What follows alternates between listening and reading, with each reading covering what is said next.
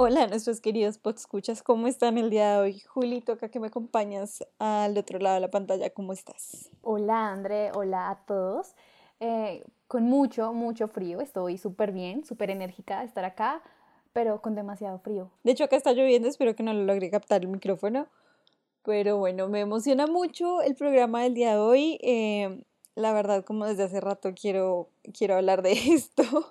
Es una, es una serie, pues ya la habrán visto en el título, que despertó muchas pasiones, muchas polémicas, despertó mucho, mucho por ahí, por cierto ser humano que está bien guapo, por escenas candentes, poco polémicas e innecesarias en algunos momentos, ya lo hablaremos más adelante. Pero amigos, Juli, todos, hoy tengo que decirles que me declaro culpable de disfrutar Bridgerton. Super, André. Bridgerton, me encantó esta serie y también, también me declaro culpable porque me encantó esta serie. Maravilloso. Entonces, un poco de contexto aquí. Para quienes lo, no la han visto, o pues para quienes la han visto y se quieren tragar un poquito de este contexto, Bridgerton es una serie producida por Netflix y Shondaland, la productora de Shonda Rhimes, la creadora de series como Grey's Anatomy y Scandal, que pues la verdad fue un contrato súper millonario y pues por varias series. La primera de esta entonces es Bridgerton, que se basa en el primer libro de la saga o serie familiar Los Bridgerton, escrita por Julia Quinn. Para ser más exacta, em, esta primera temporada se basa en el primer libro. Eh, son ocho libros en el, que cada, en el que cada uno la autora va contando de forma más o menos antológica la historia romántica de cada uno de los hermanos. Entonces, como les estaba diciendo, esta primera temporada se basa en el primer libro eh, que salió en el año 2001, escrito por Julia Quinn, llamado El Duque y yo. Entonces, eh, básicamente la serie, como lo dijo Andrés, se inspiró en el primer libro, el cual va a relatar cómo Daphne está disponible en la sociedad, lo cual quiere decir que prácticamente ya cumplió cierta edad para que le puedan dar una propuesta de matrimonio. La serie también va a contar la historia de Simon, quien es el duque de Hastings y que tiene un trauma con su padre. Y asimismo también vamos a ver la historia, de pronto no tan profunda, pero de algunos hermanos Bridgertons, del mayor Anthony y, de, y la historia también de Penelope, que es súper importante en la serie. Claro, entonces aquí vamos a hacer un pequeño recuento. Los hermanos Bridgerton son ocho. Eh, es bastante simpático, están nombrados en orden alfabético. Entonces, Anthony, Benedict, Colin, Daphne, Eloise, Francesca, siempre se me olvida, es Gregory, si no estoy mal, y Jacinth, que empieza con H. Entonces, estos son los hijos del visconde Bridgerton, que ya falleció, y están bajo el cuidado de su madre, la viscondesa viuda um, Violet Bridgerton. Entonces, se preguntarán si fue una serie que fue vista por más de 50 millones de hogares durante finales y principios de este año, finales del año pasado, principios de este año, porque Bridgerton es un placer culposo. Entonces, para nosotras, bueno, Bridgerton es una serie que, como ya les comentamos, está basada en una serie de novelas, pero no son novelas normales. O sea, no es una novela que la gente consideraría como aceptable, entre comillas, sino son novelas que dicen como para las tías menopáusicas. Que, ojo, esto no lo estoy diciendo yo, me lo han dicho porque yo las leo como de los 16 años y les aseguro que a los 16 no estaba menopáusica. Entonces, bueno, viene un poco de ahí, del tema de que es una novela romántica.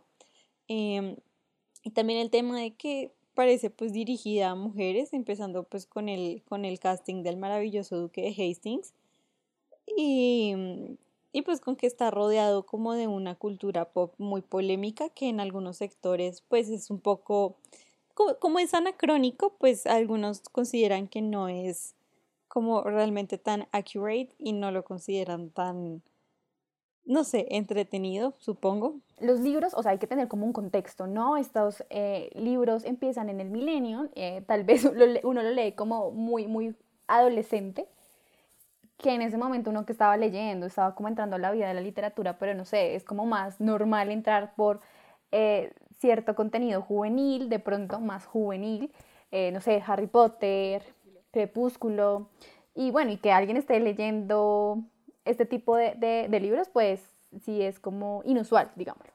Digámoslo así, yo no siento que sea, pues, para darnos látigo ni nada de eso, pero pues sí, sí creo que es inusual, es algo que va contra la corriente o por la moda literaria, por decirlo de alguna forma. Claro, incluso la autora de los libros se sorprendió cuando la llamaron para comprarle los derechos porque pues realmente nunca nadie pensaba que alguien, digamos como Shonda, fuera a estar interesada eh, en los libros, pero sinceramente no se equivocó. ya la historia ha mostrado que no se equivocó. Pero bueno, ha sido toda una sorpresa porque pues, como lo dijiste, la serie fue todo un éxito. Fue una de las series más vistas en diciembre, que fue en el mes que pues se lanzó, ¿no?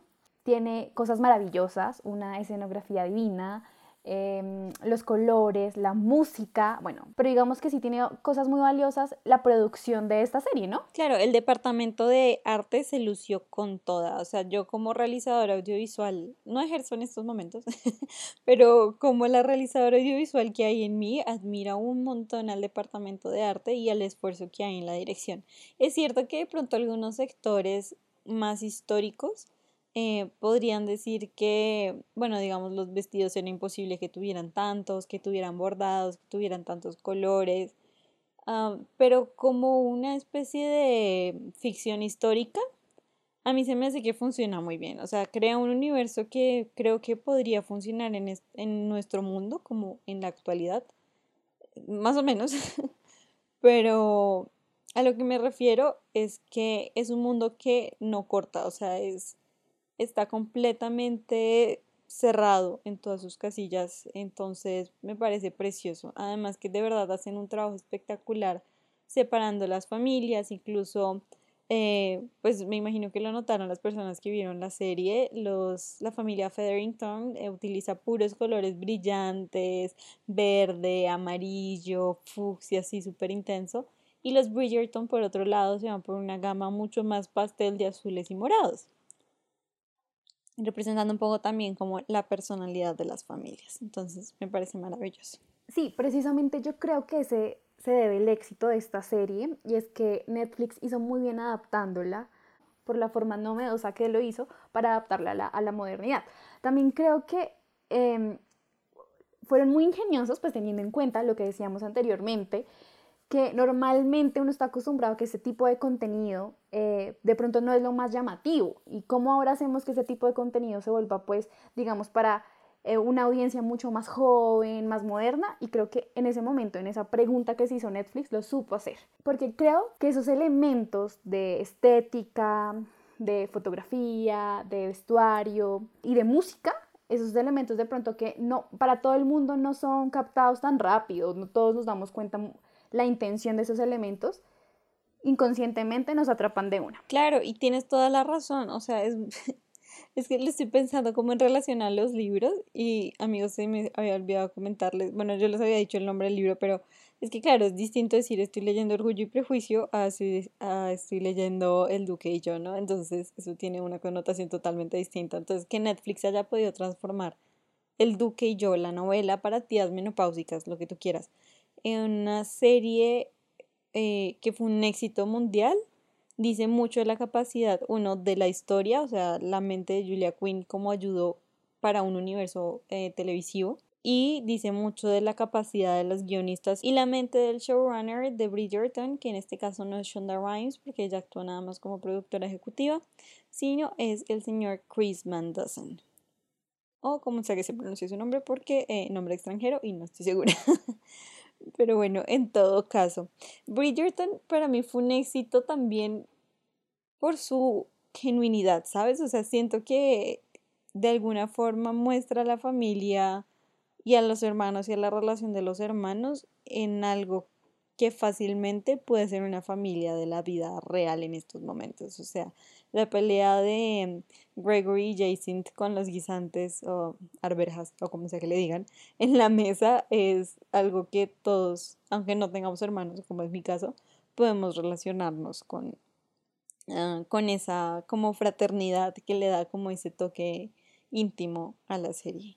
Bueno, eso es algo que viene desde los libros, creo que es la esencia de hecho del libro y de la, de la autora, y es que prácticamente hay elementos, bueno, es que también recordemos que el libro no es viejo, realmente ella lo escribió, pues, o sea, en este siglo, fue publicado, lo escribió a finales del siglo pasado. 2001. Fue publicado, ¿sí? Sí, fue publicado en el 2001. Eh, bueno, básicamente lo que yo considero es que esa, esos elementos de familia, que seguramente hace tiempos, hace siglos, también eran importantes, elementos que todavía sigue siendo en la modernidad, símbolos, pues, o valores, por decirlo así, súper importantes en la vida del ser humano, ¿no? Y yo creo que en todas las sociedades. O por lo menos si lo miramos acá en el caso de Latinoamérica y de Colombia exactamente, el valor de familia, o sea, es gigante, ya de hecho es un valor, hasta lo usan para mover campañas políticas, o sea, ese es un símbolo que creo que ella se apropia muy bien en la historia y obviamente lo muestra de una forma mucho más cotidiana, que a pesar de que es una historia que cuenta la vida de, las familias en, épocas pasadas eh, se adapta muy bien a, pues, a lo que es el concepto de familia en la modernidad. Y además de eso, el, a mí, digamos, a mí siempre se me ha hecho atractivo este tema de amores prohibidos, ¿sabes? Siendo el duque de Hastings el mejor amigo de Anthony y entonces como que no le, o sea, como que se arman toda esa jugarreta para fingir que están eh, comprometidos para intentar conseguirle a ella un mejor partido y que las madres casaderas dejen de molestar al duque. Y que cuando las cosas empiezan a ponerse reales, el elemento del hermano eh, sobreprotector se vuelve como súper importante y de alguna manera hace su amor prohibido, porque pues además que está todo el backstory de Simon, donde él no quiere preservar ese legado de su padre, quiere que su legado, su herencia, su todo se acabe ahí, que el ducado de Hastings pase a quien sabe qué primo lejano eh, en séptimo grado de consanguinidad o lo que sea. entonces, esta historia como del quiero pero no quiero, digamos que es un sufrimiento, porque sí lo es. Eh, o sea, si uno, si uno, se pone a pensar como si lo viviera yo, me mato o lo mato lo que sea pero verlo en la serie es muy entretenido, además porque el ritmo de los capítulos hace que no se sienta como que es un sufrimiento eterno, eh, porque siempre se nota desde la actuación de los personajes y desde el guion que pues ese, esa atracción está y que evidentemente van a terminar juntos, que es lo que me encanta las novelas románticas. Entonces, Realmente yo disfruté mucho la relación, excepto los ocho minutos del montaje, creo que del capítulo 6, que se me hacen medio innecesarios, pero ya llegaremos ahí. Algo que tiene, digamos, esta historia a favor, que de pronto uno la compara, bueno, la comparar con Orgullo y Prejuicio, que me encanta, es una de mis películas favoritas, y El Gru también es uno de mis libros favoritos. Bueno, básicamente Orgullo y Prejuicio, digamos que sí, es una historia bueno, es una historia más difícil de empatizar, en el sentido de que hoy en día yo me pongo acá, yo veo a al señor Darcy, y digo, increíble, pero pues, o sea, como que no, no me veo en mis, o sea, no veo que eso algún día me vaya a pasar, o sea, no, eso pasaba en las épocas pasadas.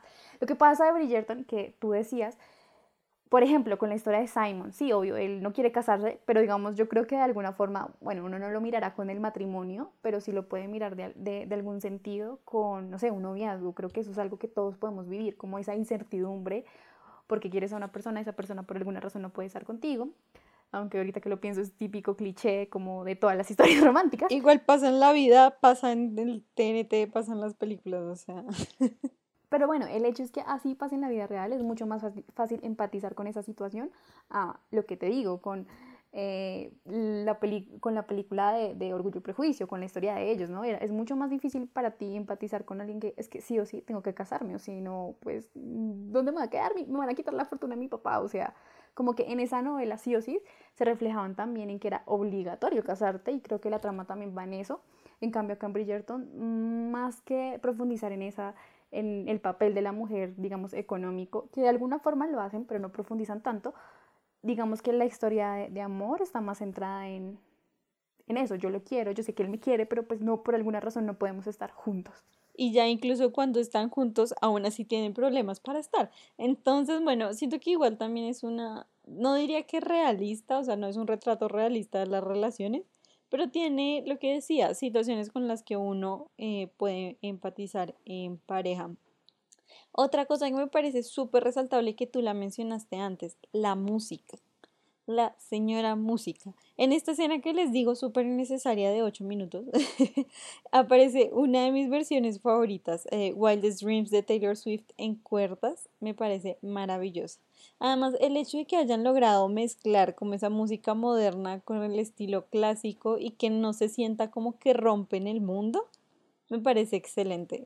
Yo sé que, creo que habíamos hablado de esto alguna vez y tú disfrutaste también mucho, creo que fue la de Maroon 5, la de Girls Like You, corrígeme si me equivoco. No, pues es que realmente disfruté todas, o sea, esta producción tiene desde Mozart hasta la señorita Taylor Swift. O sea, en serio, pasa por todos los géneros. Este es el elemento clave para que sin darnos cuentas a nosotros, la audiencia, introduzcan esa serie a la modernidad. O sea, a pesar de que la música pues es música sinfónica, lo modernizan a uno, porque como que uno ya ha escuchado esos, esos sonidos y uno es como, espérate, yo he escuchado esa canción, ¿dónde, ¿de quién es? Entonces es genial. En mi caso, bueno, a mí me encantó la de Maroon 5, la de Girls Like You, uh, pero escuché más, estuvo Ariana Grande, creo que con Thank You Nets, si no estoy mal, eh, estuvo Billie Eilish. Estuvo uh, la de In My Blood de Shawn Mendes. Y es que justo ahora que mencionabas Mozart, me acordé que hubo algo que me gustó, porque también es como un dato histórico. La reina Charlotte en algún momento menciona que ella invitó a Mozart a tocar en el palacio, o que se lo llevaron a tocar en el palacio cuando, el niño era, cuando era niño, porque el man era un prodigio. Y de paso, em, que pues, me parece muy simpático. Y eso es otra cosa que me gustó mucho, el hecho de que, digamos, la reina no aparece en los libros, nunca juega un papel principal, a pesar de que, digamos, eh, en esa época las debutantes sí em, se presentaban ante la reina. Eso nunca lo muestran en el libro, entonces me parece muy chévere los cambios que decidieron incluir, como que le dan más color a la historia, digamos, la reina Charlotte, el príncipe Frederick, Frederick, Frederick de Prusia, o si era de Prusia, que son como cambios que en un principio yo como fan de los libros como que no entendía cómo iban a encajar, pero ya dentro de la historia toda la narrativa construida tiene mucho sentido. O sea, es anormal que Daphne solamente tenga al pretendiente del duque. Eh, bueno, no es anormal, pero digo, tiene más sentido que haya un interés romántico aparte que los fuerce como a darse cuenta de que en realidad sí quieren estar juntos. En el libro realmente creo que eso simplemente se da por la escena de, de cuando se van y se besan en los matorrales o lo que sea del jardín. Em, en cambio acá me parece chévere que también tienen ese aliciente de, oye, o sea, igual si tú no estás, eh, está el príncipe, que igual es una gran opción. Claro que históricamente eso nunca hubiera sido posible, o sea, Daphne nunca hubiera podido decirle que no a un príncipe. Yo me quedé pensando mucho en la serie, no sé por qué hicieron ese cambio, y es que en el libro Daphne no es o sea, no tiene la bendición que es la niña estrella, o sea, ella no es la última Coca-Cola del desierto en los libros, ella de hecho no la describen tan bonita, ella no es agresiada en, los libros. Y en cambio en la serie ella, o sea, ella tiene la bendición de la reina. Y de hecho es curioso porque en los libros lo que ella dice de por qué no tiene pretendientes es que todo el mundo la ve como una amiga y no como una mujer. Claro, pero ahí entra entonces lo, cómo funciona el mundo audiovisual. O sea, si tú tienes esa historia ya no parece tan interesante. Pero si tú me dices, es el diamante de la temporada, el hermano es súper, hiper, mega sobreprotector, espanta a todos los, a todos los tipos y entonces forzosamente para ver un, un mejor futuro para ella se alía con, con el mejor amigo del hermano que casualmente es un duque, pues digamos como que tiene un poco más de sentido narrativo audiovisual que de pronto en la novela no es tan necesaria, pero claro, no es lo mismo un libro de 240 páginas alrededor más o menos que una serie de 8 horas. ¿Sabes? Es que te menciono esto porque a mí algo que no me convenció mucho, tengo que confesarlo, como que ah, lo sentí un poco forzado, fue una de las razones por las que Daphne se alía con Simon y que se hacen pasar, se hacen pasar porque pues, Simon le está pretendiendo a ella, ¿no? A mí ese plancito, tengo que confesarlo que cuando yo vi la serie como que me pareció un poco forzado, o sea, claro, ellos lo justifican de que si ellos hacen aparentar de que él está cayendo a, a Daphne, pues las mamás no van a casar a Simon para que él les proponga o les haga una propuesta a sus hijas, o se interese por sus hijas, y pues a Daphne le van a traer más, más pretendientes. Yo, yo, o sea, medio lo explicaban ellos, pero a mí eso no sé, como que no me encajaba tan natural. Pero fíjate que para mí tiene mucho, mucho sentido, porque pues imagínate, eh, pongámonos en contexto, ¿no? somos un hombre poderoso con una fortuna gigante y como empieza Orgullo y Prejuicio, que es, es una verdad universalmente conocida, que un hombre eh, con una fortuna eh, millonaria, bueno, estoy acá parafraseando un poquito, eh, debe estar en busca de una esposa. Claramente sabemos que pues no es así. Pero entonces estamos de acuerdo que si un duque, que es, recordemos, en la jerarquía, digamos, de la nobleza británica, sería como lo más alto antes de ser un príncipe. Entonces, si un duque se fija en ti, em, estás diciendo como, bueno, tiene algo interesante para que el duque se fije. Entonces, como poner un spotlight, un reflector gigante, como, hola, sí, mírenme, eh, el duque se interesó en mí, soy interesante. Esto pueden, pueden intentar eh, quitarme las manos, ¿no? Claro, porque si tú eres un hombre que le quita la mujer a un duque, entonces como mi esposa era la más bonita, esto, el duque de tal estaba súper interesado, incluso algún príncipe se fijó en ella, pero al final se enamoró porque soy el mejor y nos casamos. en el caso de un hombre es como, claro, tengo una fortuna millonaria, em, auxilio, las madres me están persiguiendo, son un montón, hay que considerar que duques jóvenes, no es que hubiera muchos tampoco en, en, pues en la vida de la serie, supongo. Entonces, que las mamás digan, ay, este man no está decrépito, eh, no me la va a dejar morir y puede tener como descendencia y demás, em, pues está como es, un objetivo para que los madres lo persigan. Yo la verdad lo veo bastante válido. Claro, yo entiendo el de Simon y en el libro yo también entendía perfectamente el propósito de Daphne, o sea, es que ya casi no le caían, o sea, como que si el duque se fija en mí, los demás, o sea, si juega lo que tú dices, los demás van a ver en algo en ella. Pero es que en la, en la, en la serie a mí lo que me hacía ruido era como, ella ya es el diamante, ¿no? De la temporada. Claro, tiene un, un hermano que es súper sobreprotector, o sea, no lo niego y eso hace que los espante, pero como en la forma que sí se da en la serie, a mí sí me parece que es como, no es tan natural, o sea, así lo sentí yo. De hecho, creo que es uno de los puntos que yo, creo que es el único que yo le vi como a la historia, como que, no sé, como que no me terminaba de cuadrar, porque sentía que Simon ganaba más, pero ella también los podía espantar, o sea, sentía que ella perdía más, en cambio en el libro sí siento que lo dejan reflejado y que ella va a ganar mucho. Claro, bueno, es, es interesante, pero discutible. entonces, bueno, sí. Eh, estoy de acuerdo, de pronto no es lo que se siente más natural, pero siento que para la historia y como para la narrativa funciona. Creo que deberíamos hacer un shot cada vez que digo la palabra narrativa en este episodio. Bueno, yo creo que teniendo en cuenta esto, eh, y ya que dijimos lo mucho que nos encanta Bridgerton, yo creo que también es hora de ponernos serias. Bridgerton trae a colación un tema muy, muy interesante y que empieza con el duque de Hastings. y no estoy hablando de que eh, nuestro querido René sea hermoso, sino de su color de piel, que em, en su momento despertó mucha polémica. Em, digamos, muchos fans de los libros eh, y en general gente del común se preguntaban por qué el personaje Simon es afrodescendiente. Em, digamos, pues teniendo en cuenta, por un lado, la representación que se da de Simon en los libros, que pues, es un hombre blanco, y azul, de cabellos oscuros y demás, como típico hombre británico. Eh, y por otro lado, el hecho de que en la Gran Bretaña de los, eh, de los 1810 no había nobles de color. Esto destapa un poco el, racismo interiorizado eh, de muchos. Em, yo pues debo admitir que cuando vi el cast como que no estaba del todo conforme porque pues yo sí me imaginaba a mi hombre así como, no sé, Henry Cavill. Pero, eh, o sea, lo entiendo totalmente.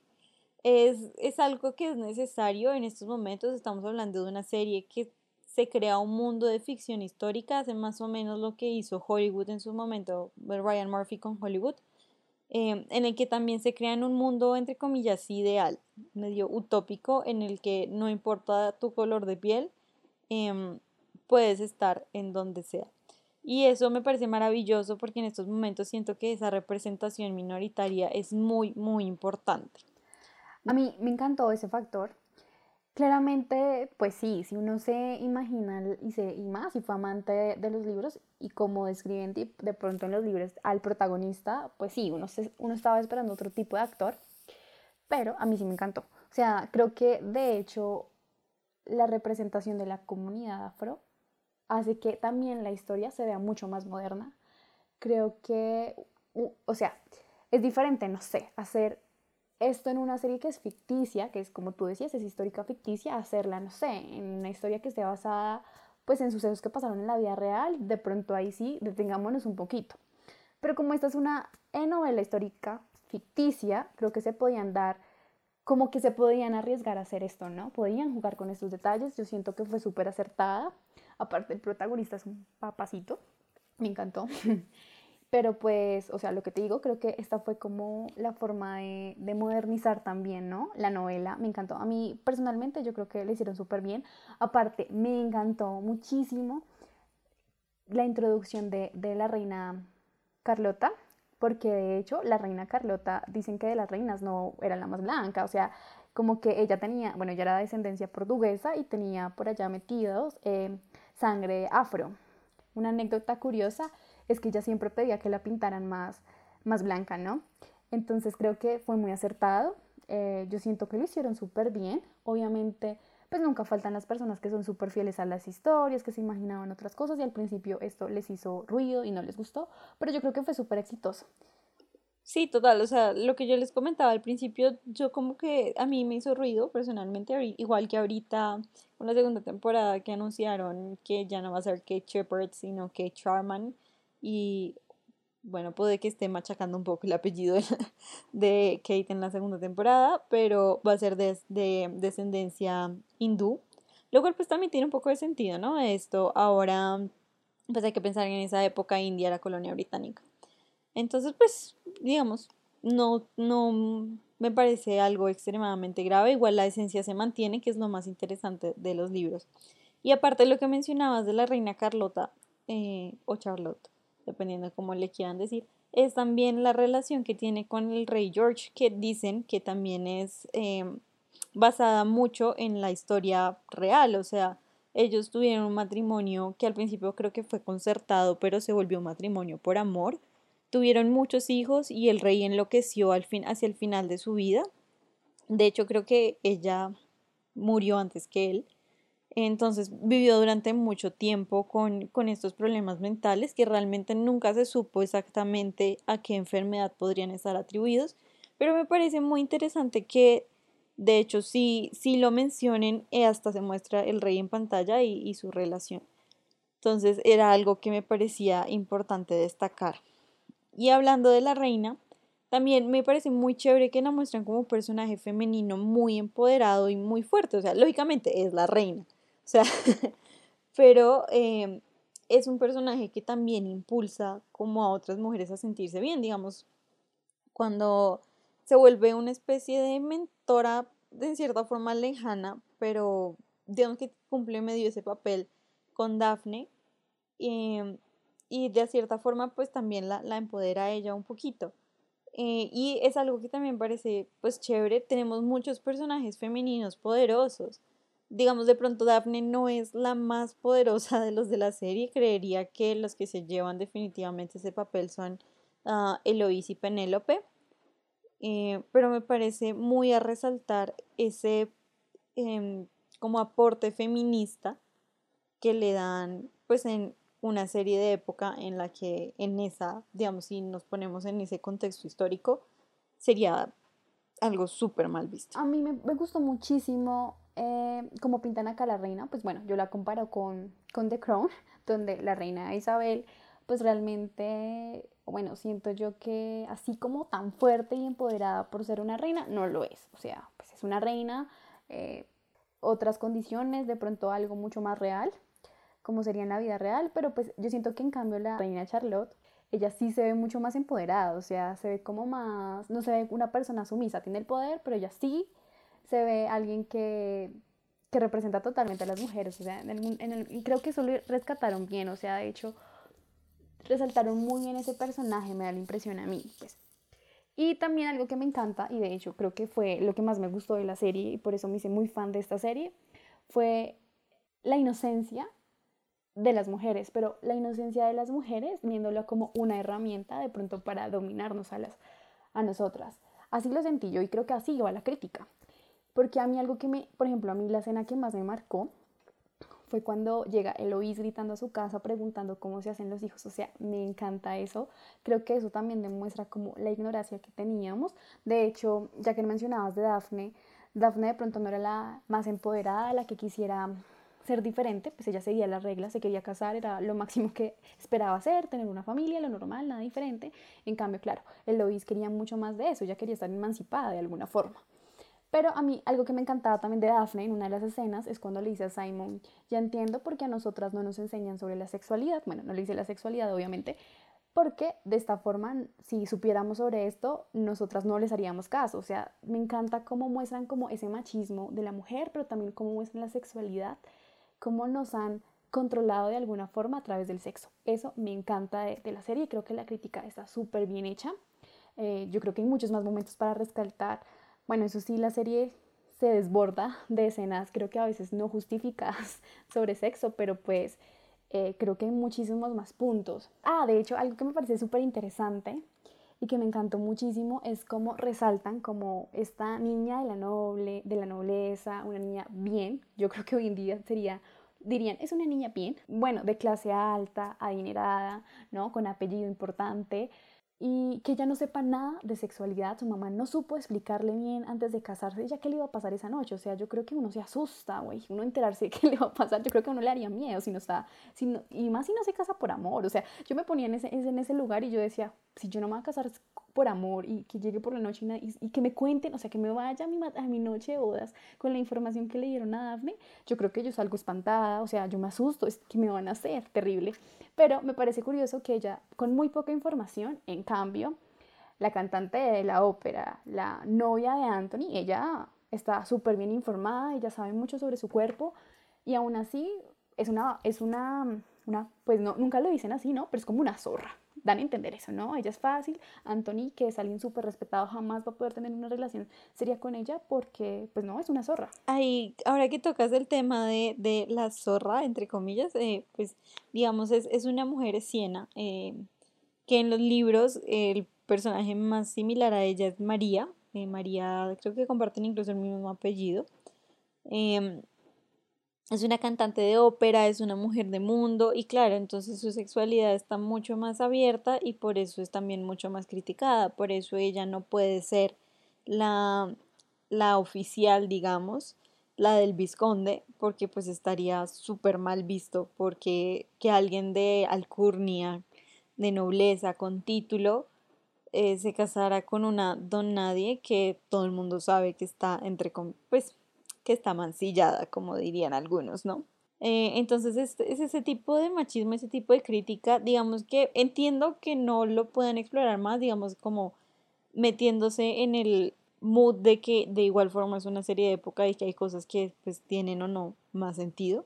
Pero me parece muy chévere también la actitud que ella toma hacia el final de una mujer empoderada. Es como ya no vas a venir a jugar más conmigo, tú no quieres dejar tu título por mí, o realmente como que eso no vale la pena, entonces yo no me voy a morir por ti, yo voy a hacer mi vida y adiós. Y de hecho, eso también se me hace una gran justificación para lo que viene en la segunda temporada, porque pues Anthony va a ser un ser humano que ya no cree en el amor y pues es que ya pues tiene razones, uno a veces cuando lo lastiman así, uno es como ya, o sea, me doy por vencida y pues en él se tiene que casar porque tiene que continuar su título. Sí, no, la sexualidad está yo creo que de alguna forma también es como el hilo conductor, ¿no? De la historia y de hecho creo que la crítica más grande es esa. Bueno, hay muchísimas, ¿no? El poder de la mujer, pero creo que la crítica más grande es de la sexualidad.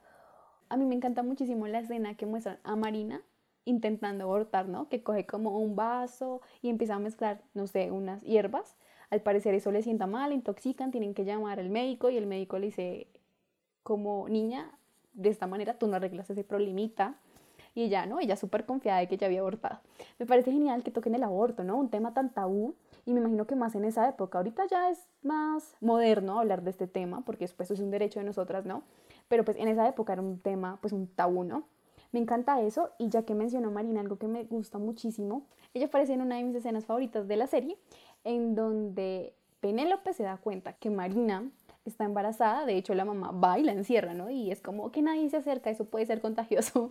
Y bueno, Penélope como puede se, se acerca a la habitación de ella, se da cuenta que está embarazada, le pregunta, ¿cómo esto es posible? Si tú, uno cómo hace bebés. Y ella le dice, fue el amor, fue el amor.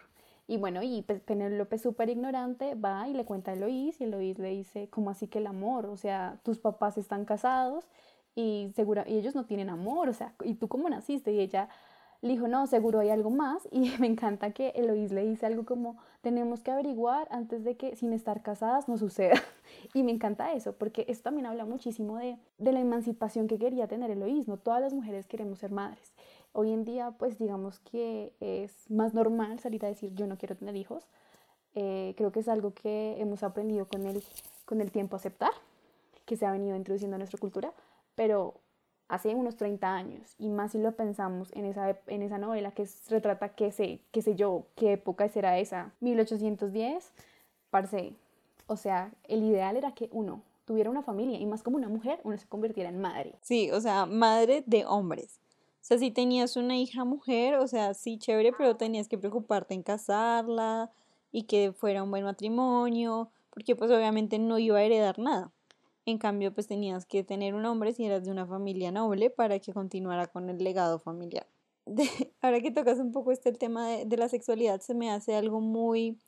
Em, es algo que en Latinoamérica seguimos viviendo mucho, o bueno, en países tercermundistas, donde la educación sexual parece más un privilegio que, que, un derecho que tenemos las mujeres, ¿no? Digamos, ahora que mencionabas la escena de Marina abortando con hierbas, que sí existen hierbas abortivas, pero, eh, o sea, yo he visto casos en la televisión donde muestran a las niñas tratando de abortar con un limón Coca-Cola y un Alka-Seltzer, o sea, hay, hay mucha falta de educación sexual en muchos estratos, bueno, no, no hablemos de estratos, en, en, muchas, en muchas partes de Latinoamérica, digamos en los sectores más desfavorecidos, donde pues eso no se prioriza eh, e incluso pues no hay acceso a otros tipos de educación.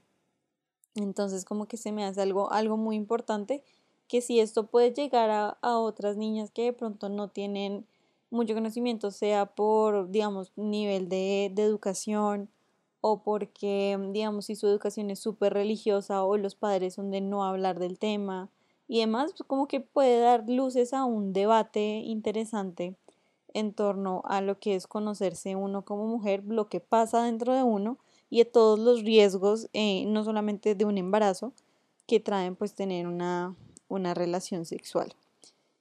Y otro tema súper importante que despierta, sobre el que Bridgerton despierta Em, conversación es la violación. No sé si tú te diste cuenta, me imagino que sí. Eh, cada vez que uno empieza un capítulo en Netflix sale en la parte de arriba, además de pues la restricción de edad, eh, digamos como los trigger warnings, ¿no? Como suicidio, drogas, alcohol, abuso, lo que sea. En este caso aparecía sexo y violación. Y yo durante, me ignorante yo, em, no mentiras, es súper normal que la gente no, no lo reconozca y es algo que le rescato mucho a Bridgerton por despertar, es que muchos de nosotros nos preguntamos como violación dónde. ¿En qué momento? O sea, siempre las relaciones fueron consensuadas, o sea, a ninguna nunca la, la tocaron, o sea. Y siempre lo pensé en femenino en su momento, hasta que en algún momento vi un video de YouTube de una sexóloga que hablaba sobre la violación al duque, a Simon. Y yo como, bueno, pero ¿en qué momento? Hasta que recordé la escena en la que Daphne lo obliga a acabar dentro de ella, que es una especie, pues es una violación en el sentido en el que no hay consentimiento, porque el consentimiento debe darse durante cada etapa de una relación sexual. O sea, tanto si quiero tenerla, tanto hasta dónde quiero llegar, cuáles son mis límites y qué es lo que se establece pues con la pareja.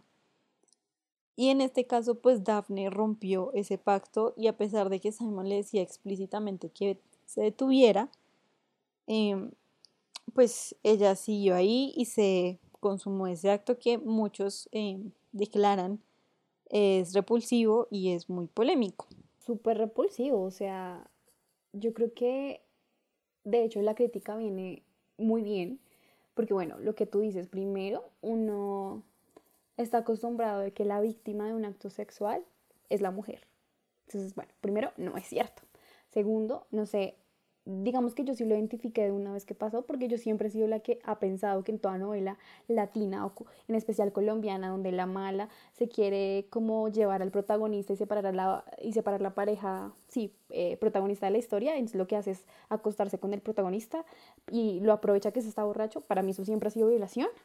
Entonces sí, lo reconocí, creo que ese tipo de de tener siempre el consentimiento no solo va en las relaciones sexuales, sino va muchísimo más allá y más cuando estás haciendo un, estás formando una, una familia o, o, estás formando, por decirlo así, una relación que pues va a ser para toda la vida, ¿no? Y pues más en, en esa época. Entonces creo que sí, que es el respetar a las, a las partes de las dos relaciones y creo que de alguna forma es una violación en el sentido de que ya ni siquiera pudo aceptar y entender que no quisiera tener hijos y eso la llevó a ese extremo. Aunque claramente en, en, la, en la serie digamos que no es tan, la reacción de Simon no es tan explosiva a como lo fue en los libros, ¿no? Porque pues en el libro, de hecho yo siento que en el libro se nota mucho más que fue una violación en cuanto la reacción de Simon, o sea, él vuelve a tartamudear, o sea, vuelve a sentirse eso, con la, y de hecho lo dicen así en los libros, con la única persona que yo sentía que podía hablar bien y nunca me daba miedo de poder tartamudear, era con Daphne hasta que pasó eso. La lengua le empieza a pesar y lo que él hace es que él se va por un mes a otro de, sus casas, ¿no? Y, la, y pues prácticamente desaparece de ella durante un mes. Y yo creo que este trauma es porque evidentemente ella no respetó su decisión y no le respetó a él como su esposo. Aquí hablando sin, sin querer crucificar a nadie, porque claramente, o sea, Daphne lo hizo muy mal al romper ese compromiso.